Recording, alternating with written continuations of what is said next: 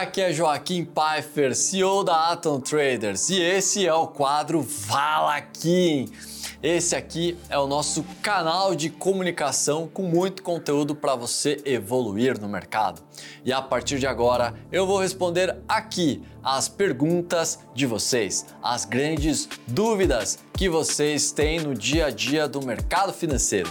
As três perguntas de hoje que a gente recebeu através do Instagram Vida de Trader são: Vamos lá! A primeira pergunta é do Gustavo fala um pouco sobre a mesa de vocês, os planos. Bom, Gustavo, é muito simples, né? A nossa mesa proprietária ela é bem simples, né? Você tem os planos avaliados hoje através do nosso plano você pode operar dólar, índice, ações, juros, né? Ou seja, a gente fez um plano all-in, onde é, o trader ele pode operar aquilo que está melhor, né? Então esse é um grande diferencial, porque quando você pega é, de maneira geral, né? É, normalmente só tem um ou outro ativo que o cara escolhe para fazer o plano. Por exemplo, ah, só futuros de dólar e índice, né? É, e isso acaba limitando as pessoas e fazendo com que elas errem muito. Né? Então a nossa preocupação dentro da nossa mesa, né, é que o trader, né, é, tanto em avaliação é, quanto na nossa mesa real aqui, né, que ele depois que ele passou pelo processo, ele já esteja trabalhando com a gente, ele possa é, operar todos os ativos, porque isso faz com que é, ele tenha oportunidades o tempo inteiro, né? Que quando ele tem um padrão de oportunidade, quando ele tem um processo, né?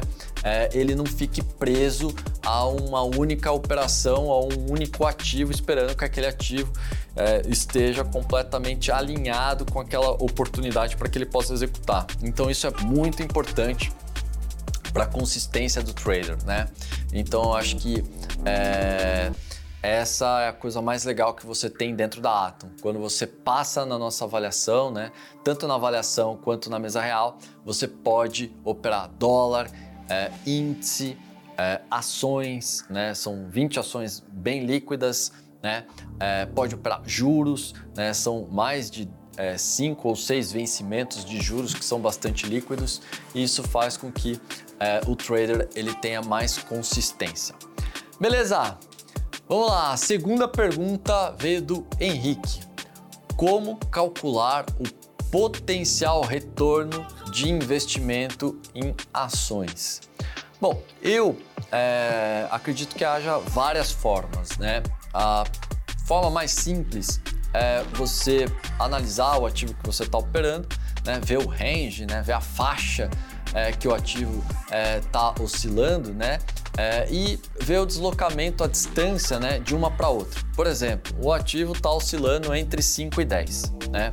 Então, se, você, se o ativo vier para 5 reais, é, você sabe que é, mais ou menos a médio prazo ali, ele pode ter uma chance é, de voltar a 10, né? Porque ele veio para o fundo do range, ou seja, para o patamar mais baixo. Então, o seu potencial é essa distância, né?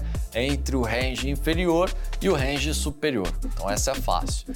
Né? Tem também aprofundamento, que é o que eu gosto bastante. Você pega é, o múltiplo médio do setor daquele determinado ativo, por exemplo, você pega é, o setor educacional, né? O setor educacional é, negocia a 10 vezes é, geração de caixa, né? 10 vezes EBITDA, né? É, e você encontra uma empresa que está negociando a 3 vezes geração de caixa, né? É, ou seja, a sua potencial valorização daquele ativo é, é que a, a, cotação né, possa multiplicar por 3,3 vezes para que ela seja negociada no mesmo patamar do setor. Né? Então, é, você tem esse potencial de valorização. Se a empresa está negociando a R$ reais, provavelmente ela vai ser negociada ali a 16 reais, 17 reais, que é o potencial de valorização é, que ela vai ter, multiplicando é, o potencial do múltiplo expandido versus o potencial que ela está negociando agora. Então essas são as duas principais formas aí que você tem é, para olhar. Vamos lá, em quanto tempo, em média, os traders da Atom passam a viver só de mercado?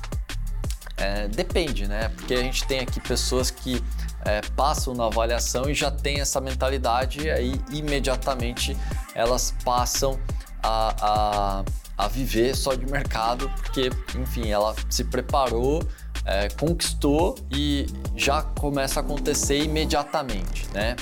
É, e tem pessoas que estão fazendo a transição da carreira.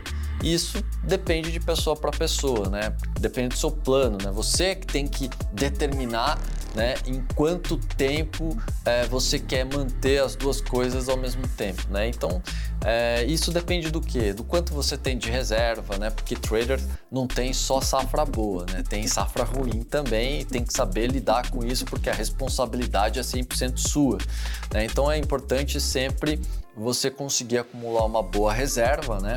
É, e a partir dessa boa reserva que você é, acumulou, você montar um planejamento para que você possa é, estimar é, o tempo que você pa possa passar a viver só de mercado. Beleza? Então é isso, galera. Esse foi o Fala Kim dessa semana. Acompanhe os nossos conteúdos do Atomcast nas principais plataformas de áudio e vídeo. E não esqueça de enviar a sua pergunta. A próxima dúvida pode ser a sua. Aguardo vocês aí no nosso próximo episódio. Até lá!